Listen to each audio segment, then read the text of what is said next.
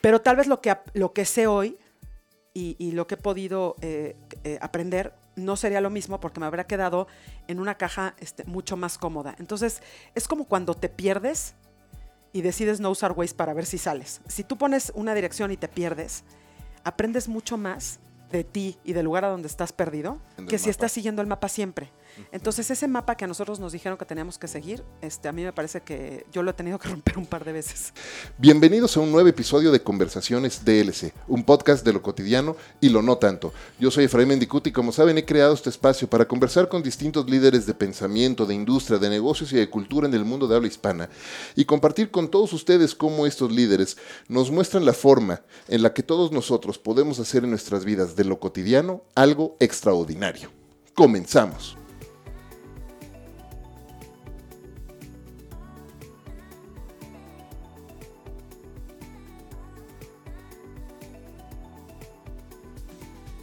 Todos tenemos a un amigo o una amiga que además de ser grandes amigos, se convierten en nuestros mejores mentores o coaches.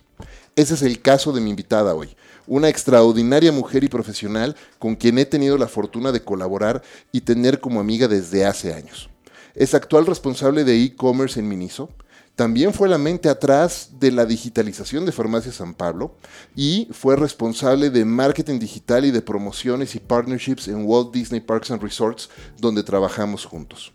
Acompáñenme a aprender de mi queridísima amiga Gaby Gutiérrez. Gaby, bienvenida a Conversaciones DLC.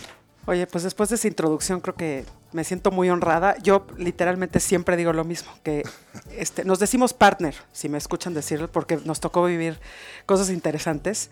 Y más allá de lo que te admiro profesionalmente, este, pues agradecerte este espacio y platicar con todas las personas que te ven, eh, porque creo que eh, tienes una carrera increíble y este espacio es un espacio muy valioso para todos. Así que muchas gracias por invitarme. No, hombre, gracias, gracias a ti. ¿Puedes creer que ya son casi 20 años desde que trabajamos juntos en Disney. 18 años. Él es mucho más grande que yo, eso obviamente se ve. pero sí. Teníamos siete años, teníamos siete Empezamos trabajando, era un poco como de child labor, o lo, que viene siendo este eh, eh, trabajo infantil. Y este, pues sí, sí estábamos un poco más chicos. Y sí, efectivamente, eh, nos tocó vivir el mundo del el 11 de septiembre. Exactamente. Perdóname, 9-11. Sí, el 9-11, el 11 de septiembre, este, y el mundo antes y después. Y creo que eso fue parte de lo que nos formó y lo que nos hizo ser quienes somos hoy a nivel profesional, porque fue un cambio importante del mundo en el que nos tocó conocernos. Claro, y, cómo tuvimos que cambiar la forma de hacer marketing y comunicación y muchas cosas ahí. Oye, e, el tiempo sin duda pasa volando y a veces resulta mucho más eh, difícil de lo, de lo que yo quisiera hacerle justicia a contar una historia tan increíble como la tuya. Así es que, ¿qué te parece si como con cada invitado empezamos por el principio? Ok. Y nos platicas un poco sobre tu historia. Eh, ¿Cuál ha sido el camino que has recorrido y cómo has llegado hasta aquí, hasta este momento? Pues mira, yo creo que el resumen ejecutivo de cómo llegué hasta aquí eh, tiene mucho que ver con siempre encontrar el cómo sí o sea, mi descripción de personalidad desde muy niña siempre fue, cuando yo oía que alguien decía, es que eso no se puede, alzaba yo la cabeza y decía, yo creo que sí se puede. Y entonces me formé buscando maneras diferentes de hacer que las cosas sucedieran. Entonces, desde cómo organizar una nueva manera de recabar fondos en la prepa para la graduación, eh, hasta poner una queja a nivel vecinal porque los árboles no estaban bien sembrados cuando era mucho más chica. Y hubo una influencia muy importante en mi vida. Mi abuelita es una de las fundadoras de APAC, que para aquellos que no sepan qué es APAC, es la Asociación Pro Personas con Parálisis Cerebral. Y su, una de sus amigas tenía la hija este, con la cual se fundó APAC. Y yo hago servicio social desde los cinco años.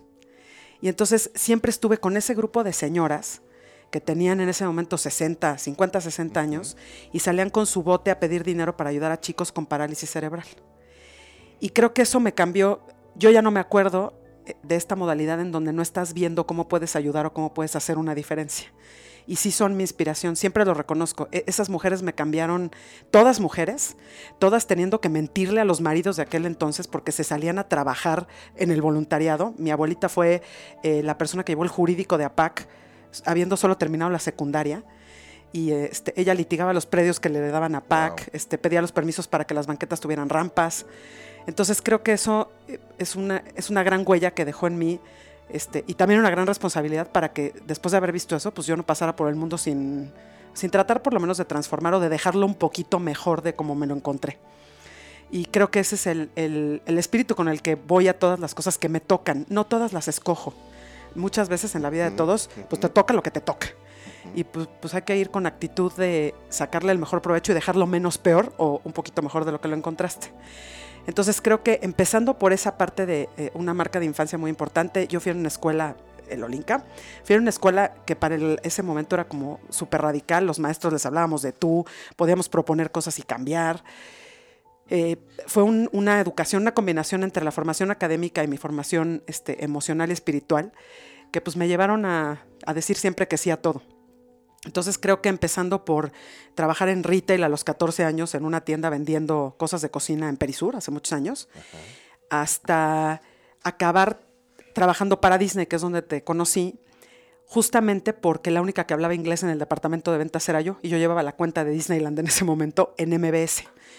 Y estando en MBS me tocó llevar, era coordinadora de proyectos, aquellos de ustedes que tienen un poco los 40 y cacho más de años que ya tengo yo había una modalidad que era proyectos especiales, que incluía servir café en la mañana, abrir la oficina y hacer las presentaciones de los de ventas, eh, recibir dignatarios. Era una, un scope de, posición. Y entonces a todos los días como que yo llegaba con ganas de aprender a, lo que me ponían así en MBS, acabé atendiendo a Disneyland y por eso acabé trabajando un poco en Disney. Entonces, eh, cuando alguien me dice, oye, ¿cuántas veces este, aplicaste para trabajar en Disney? La verdad es que nunca apliqué. Atendí bien a un cliente que hablaba inglés. Entonces, ese es el espíritu que yo creo que, me ha ayudado mucho a llegar a donde estoy hoy. El siempre tener la actitud de servicio y no tener miedo a que muchas veces he entrado a los trabajos o a los roles nuevos o a nuevos proyectos sin tener la más remota idea de cómo hacerlo. Claro, tener las ganas de aprender, de, reconocer que no sé. el riesgo. Exacto. Ahora, algo que, y déjame hacer una pausa ahí, porque algo que me parece que es súper importante y me encanta rescatar de, historias como la tuya, justo el ejemplo que acabas de poner, tú tenías una habilidad en particular que era distinta a, o por lo menos que el resto del equipo no tenía necesariamente en ese momento, y tú sí. Y yo tengo una teoría ¿no? Que es la teoría del baticinturón. Y creo que todos nosotros tenemos que estar haciendo, armando nuestro propio baticinturón. Te voy a hacer el, baticinturón de Batman, lo traía y, traía hasta su spray repelente de tiburones. Correcto. Es muy importante traerlo siempre. Es importantísimo, sobre todo aquí en la Ciudad de México. Aquí en la Ciudad de México hay un chorro de tiburones. y entonces necesitas, tenías como ir armando tu baticinturón y te vas haciendo de habilidades y de competencias a lo largo de, la, de, de tu carrera y de la vida que no sabes en qué momento pero que van a ser súper útiles. Claro, idealmente deberías de hacerte de esas habilidades que son las más, las más útiles para ti, pero esa, consta, esa actitud de constante aprendizaje me parece que es clave para un, para un desarrollo de carrera, ¿no? Yo creo que es crítico para un desarrollo de persona. Totalmente. Creo que la única habilidad que se va a necesitar en el futuro, cuando a mí me dicen, oye, ¿no te da miedo que las máquinas se van a quedar con tu trabajo? Pues yo creo que no me da miedo, me da mucha emoción poder trabajar con máquinas que me den más tiempo o me regalen más tiempo. Y el reto es desaprender lo que sabías hacer ayer y llegar este, hoy en la mañana y aprender lo de hoy. Cuando, cuando yo explico mi manera de ser, utilizo mucho el ejemplo de Pinky y Cerebro. Y entonces, ¿Qué vamos a hacer? Ah, siempre, siempre, ¿Qué vamos a hacer hoy? Cerebro, conquistar el mundo. Y entonces siempre digo, miren, Pinky y Cerebro eran dos ratones en un laboratorio. Es lo más bajo del, de la cadena alimenticia. Bueno, hay cucarachas abajo, pero los ratones no están muy arriba. Y, fitoplancton. Y fitoplancton. Pero el fitoplancton no habla con nosotros, entonces sabríamos su sentir. Y Pinky y Cerebro se levantaban cada vez que empezaba un capítulo. Siempre le preguntaba Pinky a Cerebro y Cerebro decía, vamos a conquistar el mundo. Y conquistaban el mundo con un Q-tip y una botellita de alcohol en ese laboratorio donde vivían. O al día siguiente lo conquistaban con una tabletita eléctrica y un palillo de madera o con el zapato que había dejado el del laboratorio el día anterior. Y entonces me gusta mucho esa analogía porque la vida siempre te va a aventar cosas nuevas, pero tu espíritu siempre tiene que ser conquistar el mundo. Y para conquistar el mundo en esa lógica, pues tienes que aprender del mundo que te toca ese día en la mañana. Entonces creo que dentro de ese baticinturón, este, me parece que si todos los días te levantas y dices, bueno, en lugar de ver todo lo que me está pasando y pobre de mí, dices, a ver, pues esto que está pasando es lo de hoy y con esto hay que conquistar el mundo de hoy. Y vas aprendiendo y desaprendiendo y entonces ese cinturón se ve un poco más, se deforma un poco porque luego se jala, o sea, lo cargas de más, pero creo que sí hay que tener esa actitud de estar aprendiendo Todos los días. todos los días, sin miedo. Sin miedo a no saber, sin miedo, este, hay que, hay que tenerle poco miedo a preguntar. Este, yo siempre les digo, tengo dos hijas y siempre les digo que asumir es muy caro y preguntar no cuesta. Lo único que te da es pena porque dices, qué oso que alguien sepa que yo no sé. Pero ya, ¿eh? Pero, pero ¿qué, qué sucede? Yo tengo, tú sabes que yo tengo la misma filosofía y me Sí. gusta, y siempre le digo a, a mi equipo, a la gente con la que trabajo, no pretendo tener las respuestas nunca. Ya aprendí hace mucho que no las tengo. pero sí pretendo tener muchas, hacer muchas preguntas porque me gusta aprender, porque me gusta cuestionar y me gusta entender las cosas. Pero también he notado, y esto lo platicaba con, con Néstor Márquez en otro episodio hace, hace unos meses, y, y- y platicábamos que hemos notado que hay muchas organizaciones o muchos líderes, o mejor dicho jefes, que cuando les preguntas, cuando haces cuestionamientos auténticos, porque de verdad quieres aprender, se sienten atacados. Hay una cultura todavía Sí. organizacional en que hay que trabajar. ¿Cómo, cómo has aprendido tú a darle la vuelta a, a esos, a, a esos momentos? Mira, creo que hace mucho leí un libro de Marianne Williamson, que este, el resumen ejecutivo es que solo hay dos fuerzas en el mundo, el miedo y el amor. Ajá, ¿No? De acuerdo.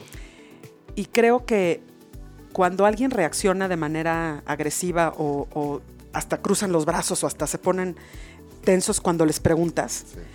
tiene que ver con un miedo de esa persona, no tiene que ver contigo.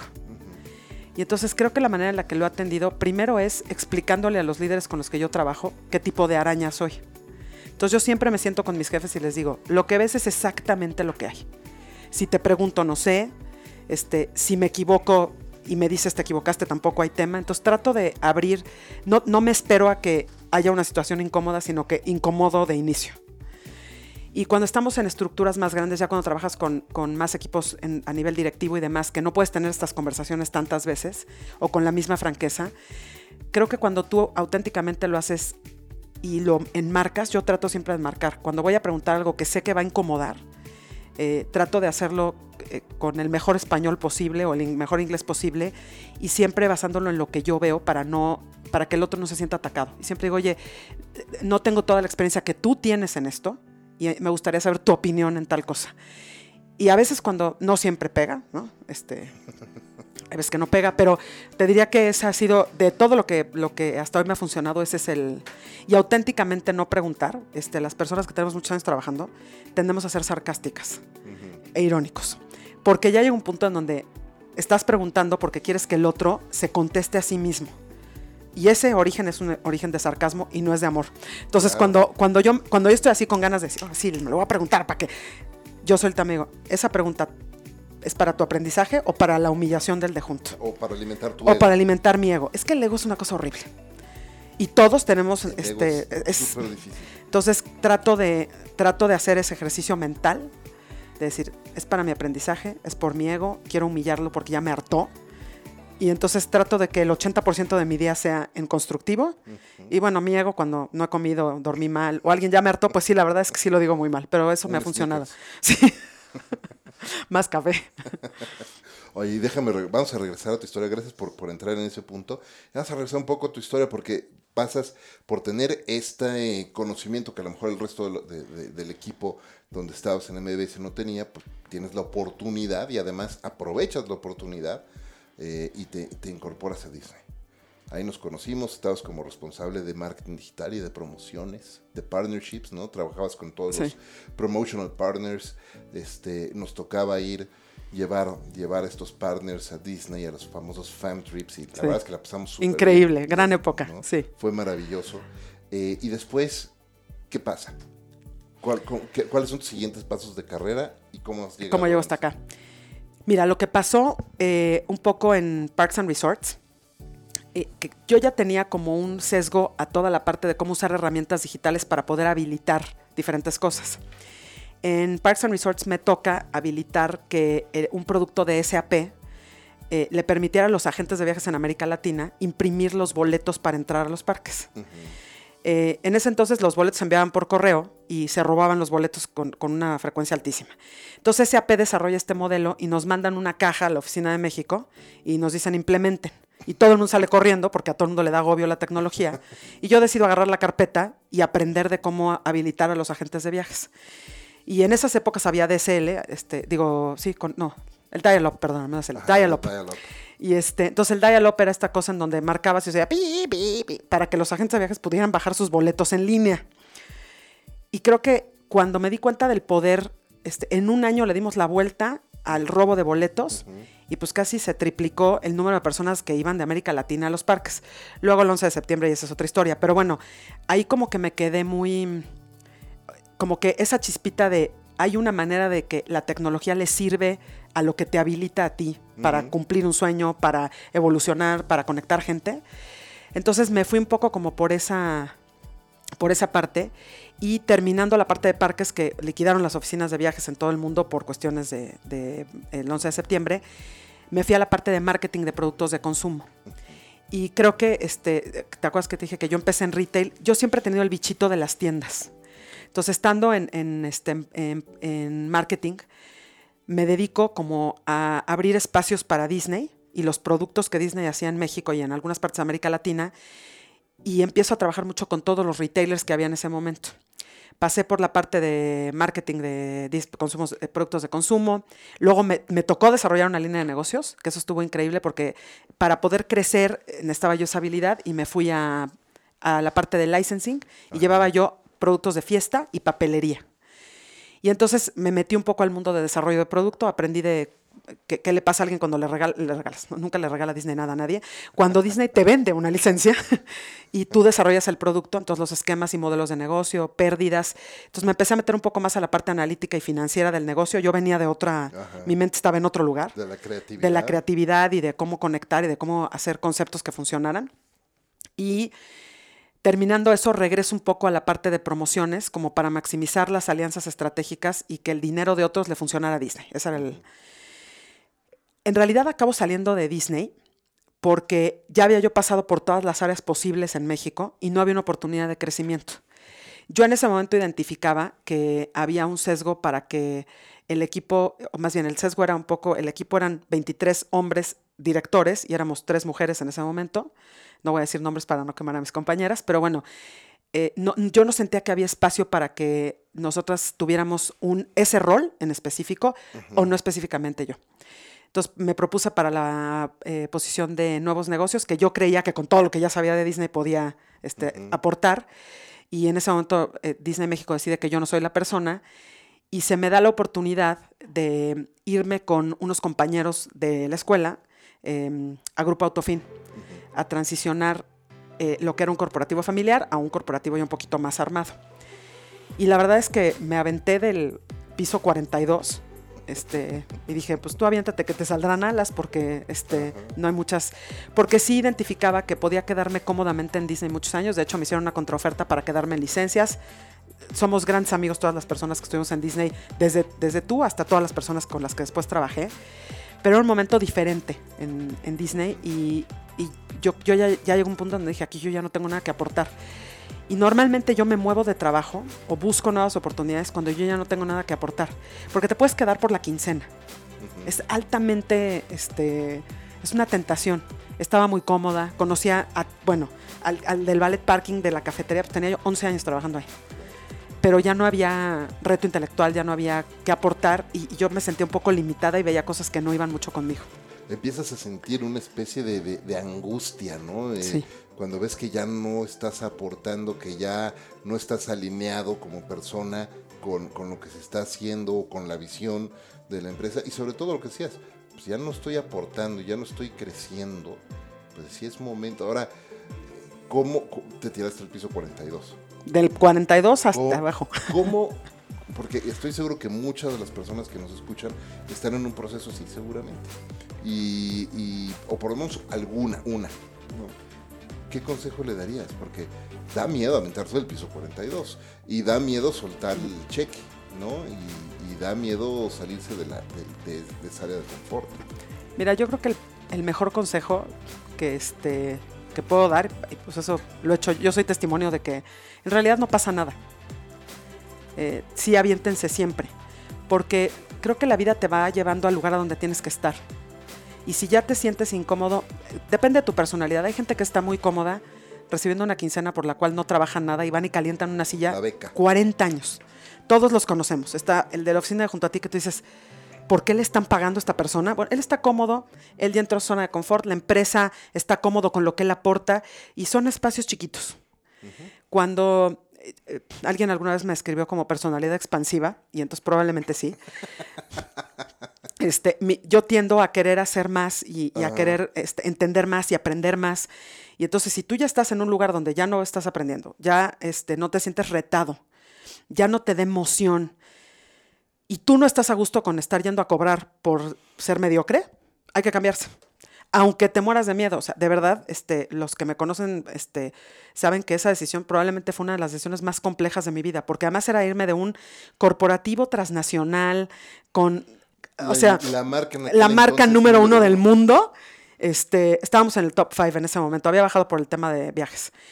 Pero la verdad es que mucha gente me dice, ¿y te saliste tú? O sea, tú a propósito renunciaste. Y sí, la respuesta es yo solita renuncié después de 11 años. Y creo que este, es una decisión que fue difícil, pero también tiene que ver un poco con este, qué ejemplo quieres dejar para los que vienen atrás de ti, del equipo que construiste o que estabas construyendo, y sobre todo, pues en mi caso, y me lo van a oír mucho, yo tengo dos hijas. Yo no quiero que mis hijas se queden en el es lo que hay, o peor es nada, o "Eh, Claro. Fíjate que una plática que tenía yo con mi hija el otro día, este, un poco, un poco raro, ¿no? Porque pues ella todavía está muy chiquita, eh, pero justo le platicaba de la importancia de aprender desde ahorita a escoger por uno mismo. ¿no? Y, y también platicando con otros invitados y, y con otros amigos, eh, platicábamos de eso, ¿no? La importancia de aprender a escoger, a no dejar que otros escojan por ti lo que va a ser tu carrera, tus siguientes pasos, si te promueven o no te promueven, si te mueven o no te mueven, si te aumentan el sueldo o no. Escoge por ti, escógete a ti mismo. Me parece que eso es lo más importante o de las cosas más, Más importantes que tenemos que aprender a hacer en nuestras carreras. Y creo que nadie, eh, nadie nos entrenó. Yo creo que nosotros somos de una generación donde los pasos que se esperaban que siguiéramos, nos pesa, o sea, todavía tenemos ese tema de lo que se espera de nosotros, ¿no? O el deber ser. Entonces a nosotros nos dijeron, tú terminas la, la- la prepa, escoges una carrera, aunque la odies, te quedas y Te terminas. casas con eso, 40 Y años. entonces te- ahí, ahí te vas a quedar. No importa que odies lo que estás haciendo, odies la universidad, no hables con nadie, te quedas y eso es el, el tema. Y luego vas a tener un trabajo, empiezas sirviendo café y luego vas creciendo hasta que tienes un muy buen puesto y te jubilan de ese lugar. Y te sirven café. Y luego te sirven café. Sí, es padrísimo. A mí nunca me han servido café porque siempre lo sirvo yo, pero, este, o no, no es cierto, sí me han servido café, estoy mintiendo. Pero lo que voy es, lo que se esperaba o ese, ese camino que tenía pasos como muy predefinidos, nos hizo mucho daño en esta generación. Y creo que lo que hemos tenido que hacer nosotros es decir, sentarnos un día y decir, pues sí, claro, me podría quedar aquí en Disney, podría seguir ganando es muy bien o un poquito mejor. Disney es una gran empresa. Yo de verdad siempre hablo espectacular de Disney porque fui muy feliz en Disney. Pero tal vez lo que, lo que sé hoy y, y lo que he podido eh, eh, aprender no sería lo mismo porque me habría quedado en una caja este, mucho más cómoda. Entonces, es como cuando te pierdes y decides no usar Waze para ver si sales. No lo hagan en México, pero en algunos países esto es viable, ¿no? Este, si tú pones una dirección y te pierdes, aprendes mucho más de ti y del lugar a donde estás perdido Sí, que si estás siguiendo que el si mapa. estás siguiendo el mapa siempre. Entonces, ese mapa que a nosotros nos dijeron que teníamos que seguir, este, a mí me parece que yo lo he tenido que romper un par de veces. Lo, que pasa es que fue un mapa que además a lo mejor funcionó para la generación de nuestros papás y de nuestros abuelos, porque es un mapa que dibujaron en, la- en la revolución industrial. Sí, sí, o sea que ya no aplica. Y, y que ya hoy no aplica, que está totalmente caduco y, y que hemos tenido que generacionalmente aprender a pasar de un mindset de goal oriented, ¿no? Y aquí está el objetivo y el tiempo en el que lo tengo que, que- que lograr. Y, y esa es la forma y como lo voy a hacer, el 1, 2, 3, y te dan siempre el mapa, a un mindset de crecimiento y ya no es, y estoy, estoy leyendo ahorita un libro eh, muy bueno de John C. Maxwell, que es este, The 15 Law- Laws of Growth, ah, de, de hecho. Y una de las cosas que dice es que el, el mindset debe ser un mindset de crecimiento, de how far can I go, ¿no? Y, y seguir aprendiendo y seguir, regresando al ejemplo del baticinturón, seguir alimentando tu baticinturón y seguir desarrollando la vida que quieres vivir. Y, dentro de ese cambio, donde ya dejas el mapa, a lo mejor dejas el mapa atrás y mejor te haces una brújula para nada más ver hacia qué dirección quieres ir. Correcto. Y justo usaba este ejemplo en la clase de, Change Management de Liz que, que, te encontraste ahorita, esta persona. Y, el, tener esta, esta brújula, ¿no? De hacia dónde quiero ir, hacia dónde quiero llegar con, con, con mi vida, me parece que es mucho más valioso que el seguir una, un solo mapa de alguien que dibujó o que lo dibujó hace muchos años y que ya no, ya no es vigente. Y, que además al tener esta brújula, al cambiar el mapa por la brújula, nos damos el permiso de podernos reinventar. Y me parece que algo que has hecho tú también en este tiempo es, te has reinventado como profesional constantemente. Y eso es súper valioso. Es que, ¿sabes qué creo? Creo que cuando cuando te sientas y haces lo que te gusta, el crecimiento se da, las oportunidades se dan. O sea, de verdad, no necesitas el mapa y los hitos de ese mapa que alguien dibujó porque los creas tú. Y entonces, a mí lo que me pasó es que eh, yo vengo de una generación en la que a mí me dijeron que yo no sabía nada de matemáticas y que yo tenía que ser algo que fuera, este, que no tuviera nada que ver con matemáticas. Y compré, yo compré ese boleto y pues muchos años pensé que no, no servía para el mundo en el que hoy me desarrollo. Pero me encanta la tecnología, me encanta la transformación, todos los habilitadores que hay hoy, no les tengo miedo, soy un buen bicho para ese tema. Entonces, más que reinventarme, lo que siempre he tratado de hacer es decir, esto de verdad me apasiona, quiero trabajar en esto. Y entonces a veces he tenido que llevar eso a la organización donde estoy. E, eso me pasó en Autofin. O sea, llegando a Autofin dije, había un millón y medio de folders en el sótano que teníamos que digitalizar y este y entonces con Claudia Flores, que es una gran amiga que hoy está eh, de hecho en San Pablo. me, este, acuerdo de ella. Ah, bueno, pues estando con Claudia Flores, dije, Clau, ¿cómo le hacemos? Vamos a hacer una cosa.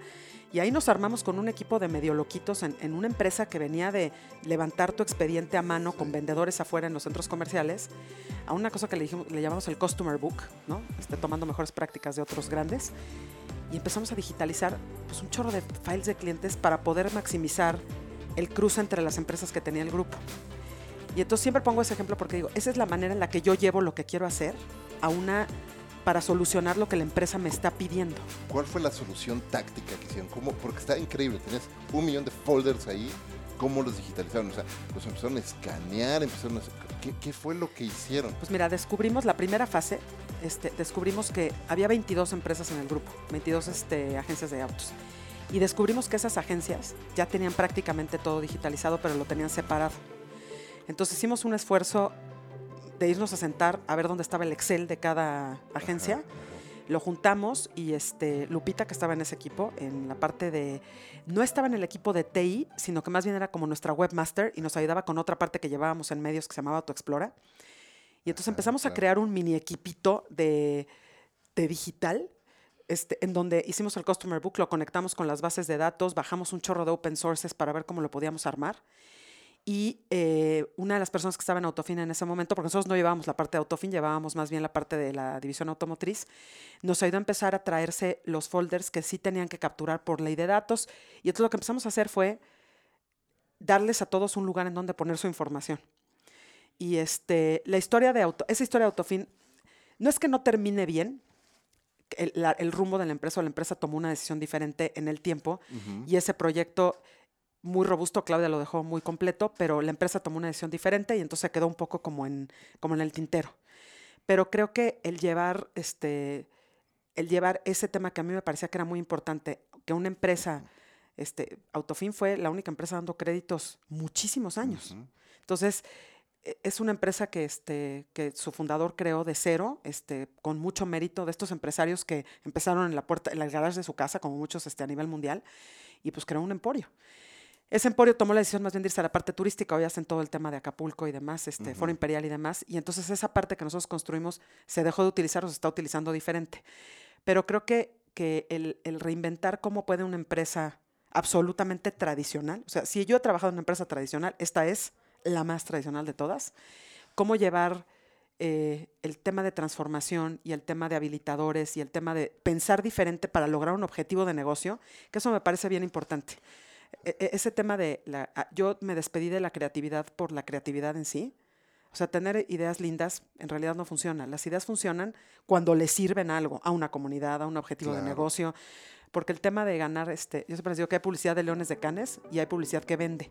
Y si tú trabajas en una empresa que vende productos, tendrías que estar haciendo la combinación de esas dos. Claro. Entonces sí, un poco ese es el tema. Algo que me encanta de ese ejemplo también es que la creatividad no nada más es esa creatividad vaya publicitaria, sino está en todo, esa capacidad creativa de innovar, ese tener ese ingenio y esa ingenuidad también para decir, puedo encontrar una solución distinta, ¿no? Me acabas de recordar hace, hace años, justo antes de, antes de entrar a, Disney, trabajando para una agencia donde manejábamos o estábamos haciendo eh, eh, los primeros programas de CRM de, una marca. Y esa marca era una marca para adultos, que solamente podían consumir adultos. Por lo tanto, necesitábamos capturar eh, su, su, credencial del... o ah, sea, la única forma, la forma de comprobar oficialmente que era un adulto, pues era con la credencial del lector, ¿no? Eh, de aquel momento. Y entonces... Eh, estoy hablando de, ¿te acuerdas los tiempos cuando, cuando y, muchos de los que nos están escuchando se acordarán cuando Sony lanzó las primeras Bayo, que eran unas Bayo chiquititas, casi casi como handheld, y las primeras cámaras Bayo que eran del tamaño de una Polaroid de, los noventas, ¿no? Y entonces, bueno, ¿cómo vamos a digitalizar esto? Sobre todo en activaciones, en puntos de venta y todo, y entonces un día armamos junto con el que era nuestro cliente, nos pusimos a ver, veíamos la tarjeta y veíamos todos los datos que tenemos que capturar y veíamos la cámara. Y dije, oye, ¿y si armamos una caja y nos inventamos una caja de madera que empezamos ahí a cortar y a pegar. Un escáner pica piedra. Sí, un escáner pica piedra y entonces pusimos la cámara dentro de la caja y luego le pusimos un topecito adentro y hicimos una, una eh, un slot, una este una ranura. Una ranura, gracias, en la que del tamaño exacto de la credencial. Entonces metíamos la, la credencial por la ranura, esta quedaba a la distancia justo que necesitábamos en la caja. Entonces la caja terminaba de ser casi con el tamaño de una computadora actual.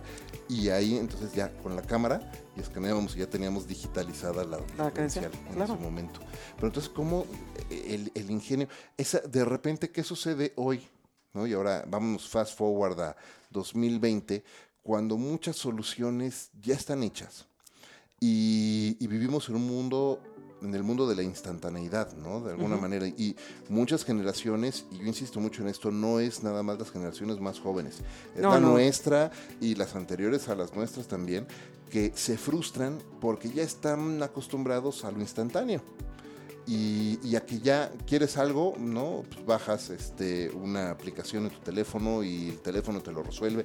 El otro día estaba yo en, hace un, en, inicios del año, estaba en Houston, me dio influenza, no tenía yo este, eh, no, no, tenía yo un termómetro, no sabía si tenía influenza o no en ese momento y me acuerdo que bajé, descargué en el, en el iPhone una aplicación para termómetro para niños que, ellos agarran con el dedito, Y, ¿no? y yo me lo pegaba a la frente para tratar de... Porque tu dedito no, estaba hecho para la aplicación, sí, supongo. Pero este, ya hay muchas soluciones ahí. Y entonces, ¿qué sucede con el, con el ingenio y la ingenuidad hoy día? Mira, yo creo, y lo platicamos mucho ahorita que estamos este, construyendo algunas soluciones digitales para Miniso, y yo lo que les decía es que las máquinas y los softwares te resuelven el cómo pero el qué tiene que seguir siendo guiado por creatividad y por ingenio. Entonces, creo que eh, hay muchas maneras de combinar tecnologías o softwares o aplicaciones, pero si tú no tienes claro qué quieres con eso, la verdad de las cosas es que se vuelven como cosas que usas de one shot. Entonces, si tú quieres construir un producto duradero, una solución digital duradera, eh, una relación, lo veo mucho con, de repente con eh, gente que se acerca, que quiere montar algo para ayudar a una comunidad. Y entonces sienten que poniendo dos aplicaciones, esa comunidad se va a poder ver este, apoyada porque la gente va a donar dinero y, este, y ya con eso vamos a apoyar a una comunidad en Oaxaca. Y cuando se acercan conmigo, me siempre les digo, ¿qué es, qué es el, largo plazo de lo que estás pensando hacer? Porque el qué sigue siendo de la creatividad del humano. Las máquinas, como te decía hace ratito, a mí no me da miedo las máquinas, que las máquinas me quiten mi trabajo. Creo que como dice la cabeza de, de- de filosofía y ética en Harvard, que me tocó escucharlo, él decía que los seres humanos jamás vamos a, dejar de ser los que definamos los límites de las máquinas, por más que las máquinas aprendan. Y él hablaba de límites en la parte de ética y en la parte filosófica hablaba de la creatividad y de, de cómo puedes llevar tecnología que está hecho para una cosa para solucionar un pain point, como le decimos cuando Ujú. estamos evaluando, un pain point que de verdad transforma o cambia vidas. Y creo que eh, lo que hay que hacer mucho hoy es darnos el espacio. Lo que no nos damos son los espacios para hablarlo. Entonces hay que crear, si están trabajando en un proyecto, siéntense con toda la gente que está en el proyecto y díganle, oye, ¿qué queremos de este proyecto? Porque si la respuesta es vender más, corran para otro lado. Vender más nunca es la, respuesta de lo que tienes que construir. El resultado de una cosa bien ejecutada es que vendes más, impactas más, generas más conciencia, pero no es vender más. Entonces, cuando la, gente hace su este, objetivo de la empresa, ser el mejor en ventas de, póngale el nombre de producto.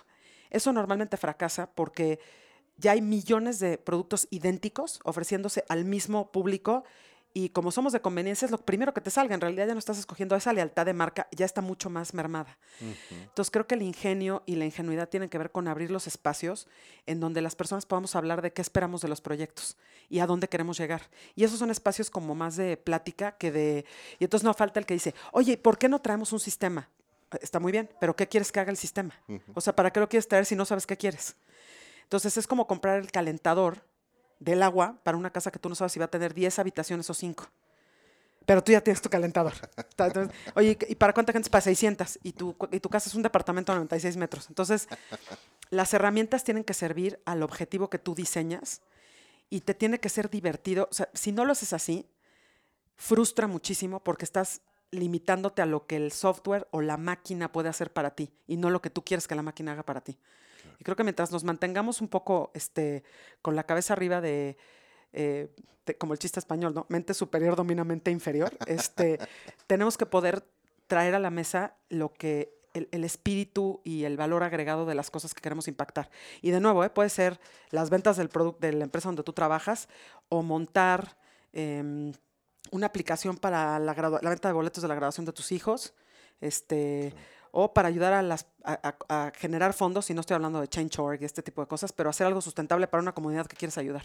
Entonces creo que sí tiene que ser, tiene que haber espacios, no abrimos los espacios por la inmediatez, queremos que todo sea este, búscate qué aplicación hay para eso. A ver, pr- primero, qué problema tienes y qué esperas de la aplicación, porque si no estás trabajándole a la aplicación, casi siempre. Entonces tu dedito tiene que ser el... Te- te ah, lo Sí. acabas de decir muy bien. Eh, Trabajas para la aplicación, Sí. trabajas para la solución que ya existe, Exacto. en lugar de buscar una solución para lo que tú Correcto. necesitas. Y cuando haces eso, te limitas a un marco que a lo mejor, más que ayudarte, te va Te acaba perjudicando. Perjudicando, claro. Oye, déjame cambiar un poco de track. Todos en nuestras vidas tenemos eh, de alguna u otra forma gente que nos ha marcado y que, que han sido maestros, a veces de lo bueno, a veces de lo no tan bueno, pero que con sus acciones nos van dejando ciertas, ciertas lecciones de vida. Pueden ser familiares, pueden ser amigos, pueden ser de todo. ¿Quién ha marcado la vida de, de Gaby? Eh, ¿Qué lección te has quedado eh, y que hoy pues tratas de, por ejemplo, pasársela a tus hijas? Híjole, te- tengo la fortuna de haber tenido gente que me ha inspirado muchísimo en, en diferentes este, lugares. Te diría que mi abuelita este, y ese grupo de señoras de APAC tuvieron un impacto en mí este, importantísimo, sobre todo mi abuelita viniendo de la generación donde venía y pues teniendo que usar sus herramientas para sacar cosas adelante que un abogado no sacaba. A ella la sacaron de secundaria porque ya se iba a casar. Entonces, el lugar de donde ella viene y el lugar a donde llegó, desde donde me tocó a mí como nieta, siempre ha sido una fuente de inspiración para mí. Su actitud siempre es positiva. Ella me parece como... Y creo que tuve la fortuna en la escuela de tener muchos maestros espectaculares, pero hay tres que, este, eh, Miss Elisenda, mi maestra de literatura, este, redacción y literatura, este, que en paz descanse, Pablo, un maestro de teoría del conocimiento cubano de origen, que cuando entré a su clase de teoría del conocimiento me pidió que, nos pidió que defendiéramos lo indefendible y que él quería que aprendiéramos a poder ver todas las partes de una historia. Y eso me cambió, eso fíjate que es de las cosas que más me han este, cambiado. Y me tocó defender a Hitler. Oh, wow. Yo viniendo de el libro que más ha marcado mi vida, que es el diario de Ana Frank, ¿no? Y me toca, eh, a los 16 años, ser del equipo legal que defiende a Hitler. Y el objetivo de Pablo, en esa clase de teoría del conocimiento, era que aprendiera a saber, eh, era una clase de empatía, ¿no? Es, eso que hoy se llama empatía, que él, explicaba como, tienen que poder ver todo para poder recomendar, tomar la mejor decisión. Eh, Es importante ver la- las historias nunca tienen solo un lado Totalmente. Te diría que Pablo y mm, creo que en, muchísima medida la mayor inspiración de aprendizaje continuo son mis dos hijas. Porque eh, son... Tú te imaginas que cuando eres papá tú vas a saber todo, este, ¿no? Y tú las tienes todas de ganar. Y creo que lo que me enseñan diario es diario, ¿eh? Porque me gustaría decirte que hay, eh, hay épocas donde me, me la paso más. Lo que me han enseñado con su actitud y con su... grandes Es, es- es- han sido mis mejores maestras. Y bueno, obviamente, si se fijan, casi todas estas son mujeres, excepto Pablo. Una, mucha presencia de mujeres que han inspirado mi vida. Y creo que en el trabajo, eh, pues gente como tú, nuestro amigo Jack Belfer, El gran Jack. el, el gran Jack, este, gente que me ha enseñado cosas que yo pensé que, que- no existían, mundos que, que nunca vi. Trabajar con gente de todo el mundo es lo más valioso que me ha pasado. O sea, ahí no es una persona como tal, pero sentarte en la mesa con rusos, ingleses, hindús. Entonces, pues desde, este, y te voy a decir que este, mis papás, este, mi mamá que decidió mandarnos una escuela totalmente diferente a lo que ella había vivido, se aventó, ella del, yo del 42 en mi decisión, ella del 120, venía del Oxford, toda estructurada, decidió meternos una escuela progresista que todo el día hablábamos en inglés, nos mandó de intercambio desde los 11 años a lugares en donde no había ni teléfono. Entonces creo que he tenido, hijo, una vida de mucho privilegio e inspiración, la verdad. Increíble, qué rico, qué padre, qué padre escuchar eso. Hablemos de hábitos y hablemos de rutinas. Yo sostengo, sostengo la premisa o la teoría de que para, para que alguien sea tan productivo eh, en su vida y en su carrera como lo eres tú, necesariamente tenemos que desarrollar ciertas rutinas o ciertos hábitos, rutinas para, para, para disminuir la fricción y hábitos para tener cierta energía eh, y poder ser productivos. ¿Qué hábitos y qué rutinas has desarrollado a lo largo del tiempo que hoy practicas, que, te ayudan en tu día a día? Mira, creo que la más importante es estar, hacer mucho este check-in de qué tanto puedo abarcar y, y cumplir con mi palabra. O sea, trato de ser impecable con mi palabra en términos de si yo fui a una junta y dije que entregaba algo, lo entrego a tiempo. Y este, mi papá, quien cito poco, pero en esta sí la verdad es que le doy toda la razón. Mi papá decía que en la vida hay dos maneras de ser, hay dos maneras de actuar, dando explicaciones o dando resultados. Y a mí me parece que yo trato, no siempre, este, ¿no? Trato, mi, uno de mis, de mis rutinas principales es sentarme en todas las sesiones o en todas las cosas que participo a nivel personal y profesional y tratar de no sobrepasar mi propia capacidad, porque como me emociona todo, ese es un hábito. Mi hábito principal es que a mí me emociona todo. Organizar, el, este, llevar la hielera al fútbol el sábado, o sea, me parece increíble, me la paso bomba en esa actividad y en la pijamada de mi hija de pasado mañana y que la voy a llevar a una fiesta también, pero también en el proyecto de e-commerce y en hacer, este, y si vengo contigo me emociona mucho venir aquí. Entonces, mi, hábito más este, arraigado es que me emocione todo. Eso es un, este, eh, y creo que este tema de ser impecable con lo que te digo que voy a hacer y si no pude cumplir, avisarte que no te voy a cumplir. Trato de hacerlo. Ese es así como, solamente te diría que tengo ese. ¿Y Este, ¿Qué, qué hay, de, qué hay de- de aprender a decir que no? Porque uno de los... Me identifico con lo que acabas de decir, porque a mí también me- me- es muy fácil emocionarnos por muchas cosas, sobre todo cuando, cuando tu, tu visión eh, y tu forma de ser es eh, generar valor y hacer cosas para otros eh, y, y servir, ¿no? Te emociona mucho meterte en todo y, y es padrísimo, pero si uno no se hace del hábito de empezar a entender cuál es tu alcance y de verdad con qué puedes, eh, y después empezar a priorizar y cuáles son las cosas donde debes de, también tienes que aprender a decir que no. Fíjate que hace mucho este, me tocó administrar eh, muchos proveedores. Cuando estás en marketing, te hablan proveedores todo el día. Y a mí me, me- me frustraba mucho no poder decir que sí todo el tiempo. Y entonces lo que, lo que empecé a hacer fue, a, encontré una manera de decir que no, que no me incomoda. A mí decir que no me incomoda físicamente. Entonces lo que hago es que acomodo, entonces cuando alguien me manda ahorita, hola Gaby, fíjate que tenemos una manera de medir el éxito que tú tienes en e-commerce y queremos que nos des una cita. Hoy no tengo, no tengo capacidad de citas. Entonces lo que normalmente hago es tratar de contestarle a la persona que se tomó el tiempo, ¿no? Y decir, oye, ahorita estoy en este momento del proyecto, no tengo cómo recibirte, te guardo y si llega el momento, con mucho gusto te, este, te prometo que te hablo. Y la gente que ya me conoce sabe que sí lo guardo y sí les hablo. Entonces, lo que he tratado de hacer es más bien acomodar, administro mi vida como una especie de parking lot. Más que decir que no, acomodo donde sí. Y sí ya hay cosas en las que desde el día uno digo, no puedo participar, no quiero quedarte mal. Y ahí para sentirme menos mal, porque ese es un tema de Gaby con Gaby, normalmente trato de recomendar oye, yo no puedo participar o no te puedo recibir o no, no hace, pero fíjate que conozco a tal persona que tal vez esté, porque todos, todos alguna vez necesitamos una cita, todos alguna vez alguien nos dio un chance de entrar a presentar algo que era crítico para nuestro desempeño, entonces un poco otra de las cosas que sí es muy mi manera de ser es tratar a los demás como me gusta que me traten a mí. Entonces, bajo esa lógica, siempre me pongo en los zapatos de, ahora sí que usando la, lección de Pablo, me pongo en los zapatos del otro y digo, bueno, no, no puedo recibir a alguien en este momento así qué sí puedo hacer. Y trato de encontrar el qué sí para que ya no se quede ni en mi día a día ni en el parking lot.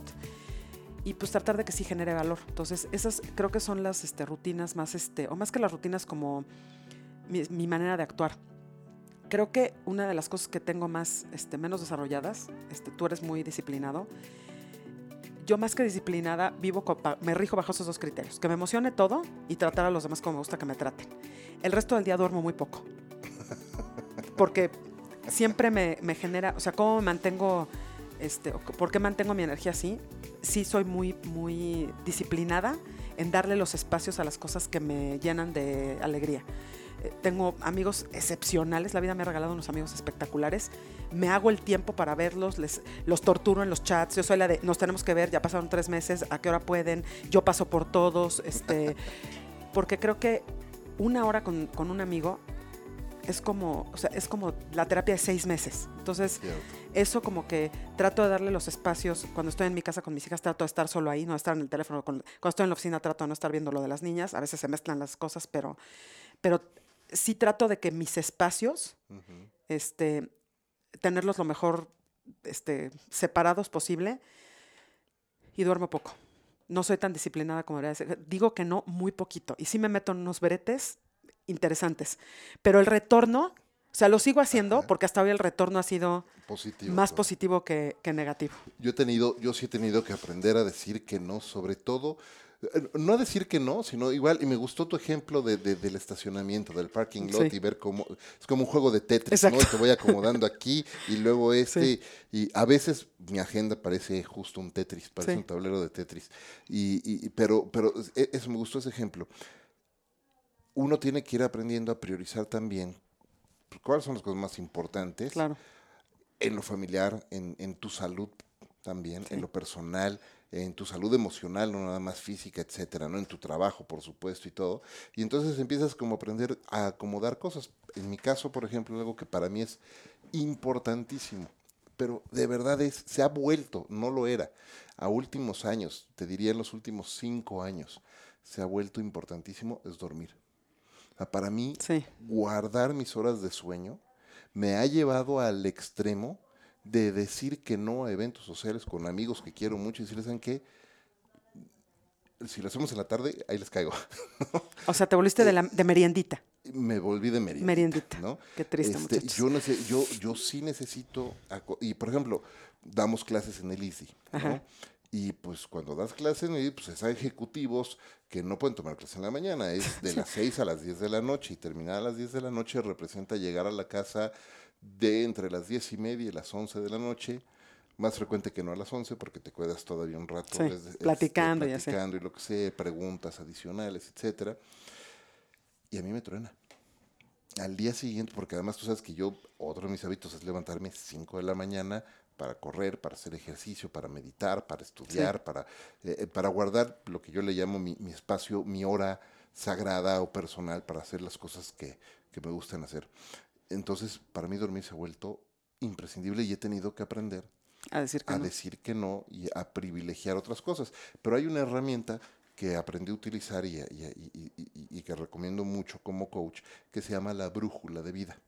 Y es, un, es una herramienta súper sencilla donde básicamente en un círculo lo divides en ocho partes. Entonces tienes ahí salud, familia, pareja, finanzas, trabajo, eh, libertad, eh, amigos y comunidad.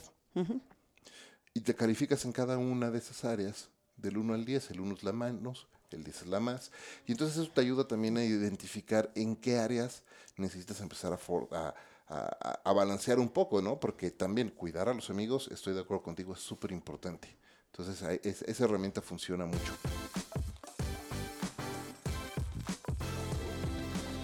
Oye, eh, antes, porque el tiempo se nos está yendo volando, antes de hacerte las preguntas finales, ¿dónde las personas que nos están escuchando pueden conectar contigo? Mira, tengo una cuenta en LinkedIn, este, soy Gabigu71 y creo que esa es la mejor manera de conectar conmigo. Em, ¿Por qué? Porque mi Instagram y mi Facebook son estrictamente personales. Entonces ese es el espacio donde yo juego. Pero LinkedIn es un, es un buen lugar, trato de contestar y de estar presente. Este, y no soy tan, como cuido a mis amigos, no soy tan formal como tú en lo que escribo y lo que, y lo que comunico.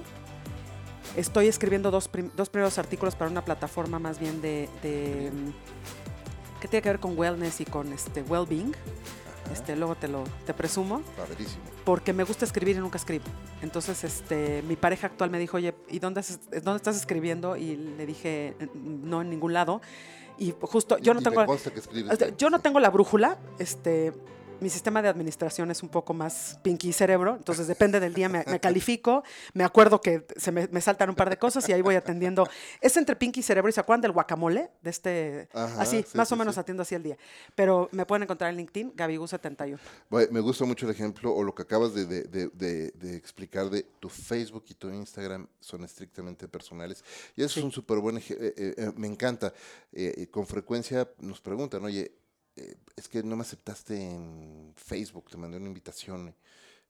No, perdóname, pero si quieres conectar, conectamos en LinkedIn, porque es donde como Ese es el espacio público. Ahí este, podemos hablar, tener conversaciones, o conectemos por Twitter también, ahí, ¿no? Pero hay otras plataformas que el uso es para la familia, los amigos y, y, se acabó. También en Twitter soy Gabigu71.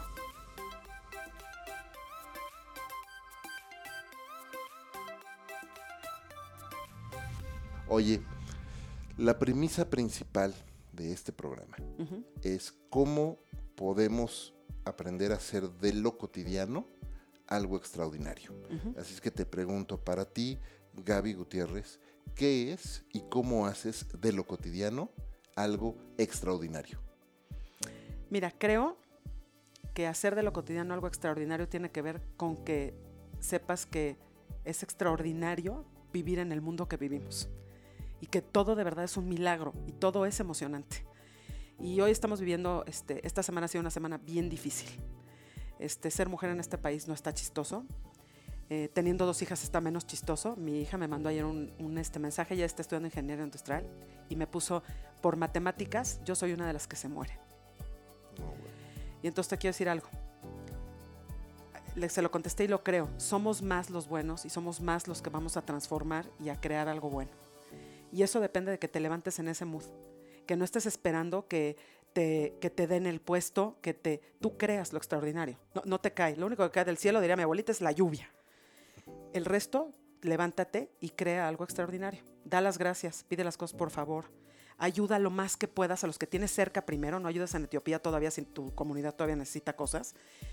Si tú agradeces, reconoces, tratas de ayudar, y te abres la oportunidad de tener la compasión y la humildad, primero contigo y luego con los demás, de que todos de verdad estamos haciendo lo mejor que podemos. Este, es poca la gente que se levanta a ser maldita. Entonces, juzguemos menos, seamos un poquito más empáticos y no tengamos miedo. el miedo no puede ganar. Cuando gana el miedo pierde el amor. Entonces creo que lo extraordinario lo haces tú. ¿Cómo lo hago? Haciéndolo. O sea, no es este, no creo que tener una receta muy compleja, es just do it. Claro, sí, no hay una fórmula por allá. Ojalá, si hubiera, si hay una fórmula y me la mandan, así sí les doy mi Facebook, mi Instagram, la, patentamos publica- y la, vendemos. publicamos, sí, exactamente. Oye, muy bien, me, me encanta, gracias. Gracias por compartir eso. Y muchas, muchas gracias, partner, por acompañarme en este episodio de Conversaciones DLC. Antes de despedirnos, quiero eh, hacerte un breve pero importante reconocimiento por el gran ejemplo que eres una persona extraordinaria. Eh, a mí me has ayudado mucho eh, eh, a aprender muchas cosas este, en temas incluso hasta de paternidad. Gaby me ha dado consejos eh, y, y de verdad que me han sido muy útiles. Muchísimas gracias, muchas felicidades por, por- por todo ese trabajo que estás haciendo y por ser una persona tan extraordinaria. Muchas gracias, gracias por invitarme y feliz de tener gente como tú en mi vida. Muchas gracias. Igualmente, partner, muchísimas gracias. Y muchísimas gracias a todos ustedes por acompañarnos en este episodio de Conversaciones DLC. Como siempre, como en todos los episodios, gracias a Ricolto Café, el mejor café de México, por acompañarme en esta aventura de vida todos los días. Recuerden, este es un programa semanal.